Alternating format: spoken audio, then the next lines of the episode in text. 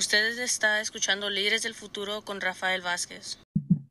Y buenos días, buenas tardes, buenas noches. Mi nombre es Rafael Vázquez y este es su programa Líderes del Futuro. El día de hoy tengo el privilegio de hablar con el abogado Jeremy Castro, un abogado que trabaja en el condado de Marín. Y el día de hoy queremos hablar acerca de uno de los programas que podría beneficiar a muchos de nuestros jóvenes y jovencitas en la comunidad. Bienvenido, abogado. Buenos días, buenas tardes o buenas noches. Ah, muchísimas gracias. Gracias. Y hablemos acerca de qué tipo de ley o, leyes o en qué se enfoca más que nada su oficina. Hay gente que trabaja en divorcios, hay gente que trabaja en bienes y raíces, hay gente que trabaja en la bolsa de valores. ¿Qué tipo de trabajo, qué tipo de servicios ofrece su oficina de usted? Entonces, gracias Rafael por tenerme aquí en el programa. Ah, yo me llamo Jeremías Castro. normalmente mis clientes me llaman el abogado Jeremías. Entonces, el abogado Jeremías está bien. aquí en el bufete de nosotros, nosotros nos enfocamos en la ley de familia y también la, en la ley de inmigración. Yo primariamente, yo soy un abogado de familia, pero yo también hago un pequeño parte de la ley de inmigración. Tengo otra abogada aquí que se llama Harmony Mancino. Ella es la primariamente la abogada de inmigración de la oficina.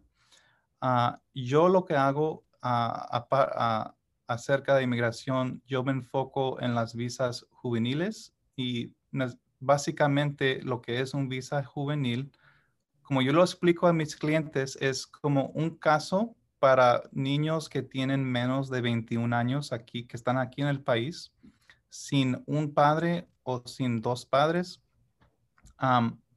y normalmente, como yo lo explico a mis clientes, es, yo les explico que estos casos son casos que tienen dos partes.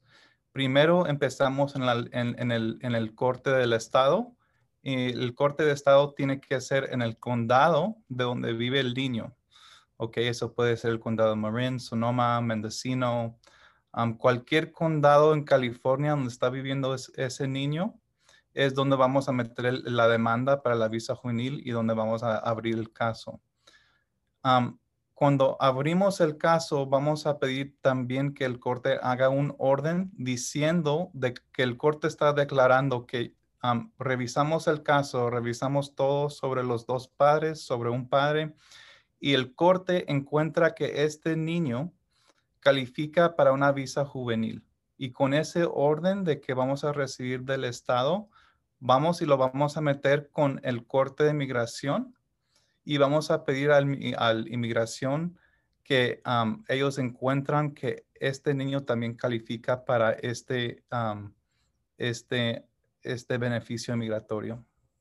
Definitivamente. Y una vez más, Ah, he hablado muchas veces acerca de esta visa especial para jóvenes migrantes que simplemente en el condado de Sonoma, aquí en el norte de California, yo pienso que hay por lo menos 300 personas que califican para esta visa. Simplemente en los años que he trabajado en esta comunidad, veo muchos muchachos, muchachas que han sido abandonados, abandonadas o han sido la víctima de negligencia de sus padres. Entonces, no, recientemente creo le mandé otro caso a usted. Una vez más estamos hablando acerca de que a veces se va papá de casa y por años simplemente no escuchan de, de papá o mamá podría ser la situación. Eh, y, y, es importante de que la gente, la comunidad ponga atención y se dé cuenta de que los muchachos, las muchachas menores de 21 años pueden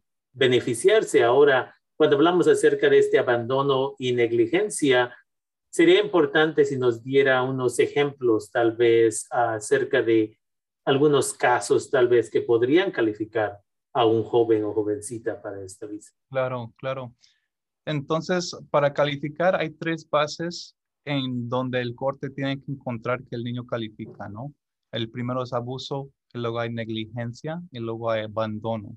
Para el abuso es algo como muy básico, ¿no? Si el niño fue pegado por un padre, ¿no? Ah, o los dos padres, claro que él va a calificar para ese, ese base, pero también lo que yo también propono al, al corte es si el niño estaba presente durante un incidente de violencia doméstica donde, por ejemplo, donde, por ejemplo, un, un padre estaba ah, pegando al otro padre y el niño estaba ahí presente y el niño escuchó, miró, se asustó, se puso a llorar. Si él algún, de alguna manera u otra sintió lo que estaba pasando, observó lo que estaba pasando, yo hago el argumento que el niño califica para abuso en esa circunstancia. también, para, bueno, vamos a hablar sobre negligencia ahora. También si eso pasa en esa circunstancia donde el niño está presente, yo también hago el argumento que el niño califica para el base de negligencia, porque el niño estaba presente y el niño observó y, y claro que el niño le hizo daño ver eso, escuchar eso, los gritos, ver un padre pegado por el otro, claro que le hizo daño, ¿no? Entonces yo también hago, hago el argumento que el niño califica para negligencia en esa circunstancia. también si hay un padre que no quiere o no tiene el poder para proteger al niño del otro padre que lo está pegando también puede calificar para negligencia, porque los padres tienen el, el, el, responsabilidad de proteger al niño, ¿no? Entonces, si un padre no está protegiendo al niño del otro padre y el este padre lo está pegando, tal vez sí puede calificar también en, ese, en esa circunstancia. Sobre el abandono, es algo que es muy común, claro, porque los niños vienen aquí de sus países y allá en los países de donde vienen, los padres no ganan mucho dinero, ¿no? Pero eso no importa porque aquí en el estado de California los padres tienen la obligación de apoyar los niños con dinero. Ellos tienen que pagar dinero para darles una casa, para darles comida, para darles ropa, todas las cosas necesarias de los más básicas.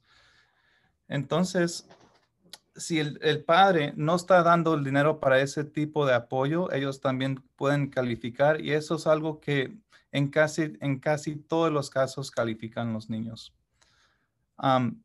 también, si sobre el abandono, ah, si el padre no ha pagado dinero para manutención o para el apoyo del niño por más de un año, pienso que es un año, ellos también pueden calificar por abandono en esa circunstancia. Si el padre no ha comunicado con el niño por más de un año, también pueden calificar. Y eso no quiere decir si el padre uh, una vez al año le manda una, una, llamada diciendo feliz cumpleaños, eso no, eso no importa, porque no tiene sentido, ¿no? Tiene que tener sentido la comunicación.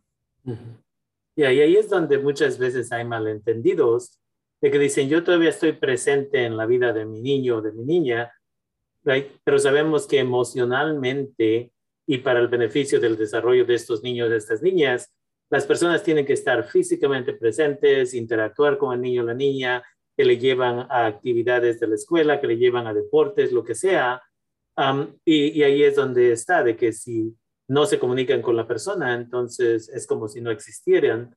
Y a veces una llamada al año podría causarle más daño psicológicamente que, que, no, que si en realidad no se comunicara. Entonces, ah, es importante de que nuestra comunidad escuche una vez más.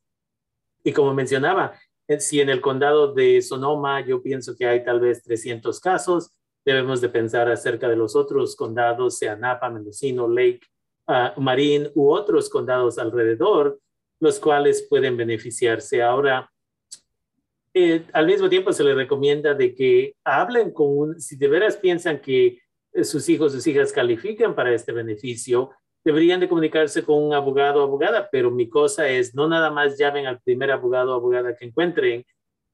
Como lo decimos, todos los abogados, abogadas se especializan en algo y usted es una de las pocas personas que hemos encontrado en todo el área de la bahía que se enfoca en este tipo de visas, que es la visa especial para jóvenes ah, migrantes, pues ha sido la traducción que hemos usado. Entonces, uh, ¿cómo la gente se podría comunicar con usted si ellos, ellas piensan que tal vez alguien en su familia califica para esta visa? Claro, primero les voy a decir, si hay, un joven aquí en, en, el, estado que no está viviendo con uno de los papás o, los, o no está viviendo con los dos papás, yo pienso que sea muy, muy buena idea a comunicarse con un abogado porque es probable dependiendo de mm, cómo va la cita, de las preguntas y las, y las respuestas que ellos pueden calificar. pero si ellos quieren hablar a mi oficina, mi número aquí es 415-432-9866 y ese número es 415-432-9866. Mi oficina está en Novato, California, en el condado de Marin una vez más, es importante a la comunidad de que lo que no queremos es que al rato la gente diga, oh, yo no sabía y por eso no aplicamos y no se pudieron beneficiar nuestros hijos, nuestras hijas. Es importante de que si sus familiares pueden beneficiarse de esta visa, de que lo hagan.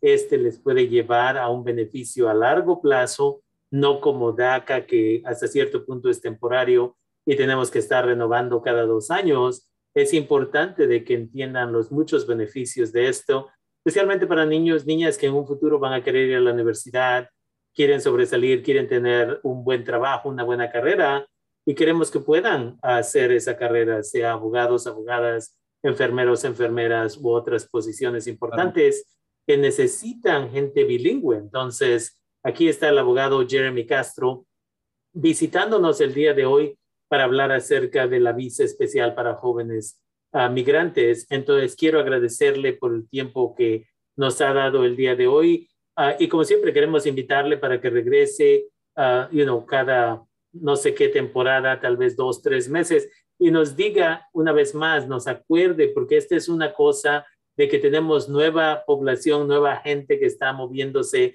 a esta área y necesitamos recordarles acerca de beneficios como este. Entonces, abogado, muchas gracias por estar con nosotros el día de hoy, con nosotras el día de hoy y esperemos hablar con usted muy pronto.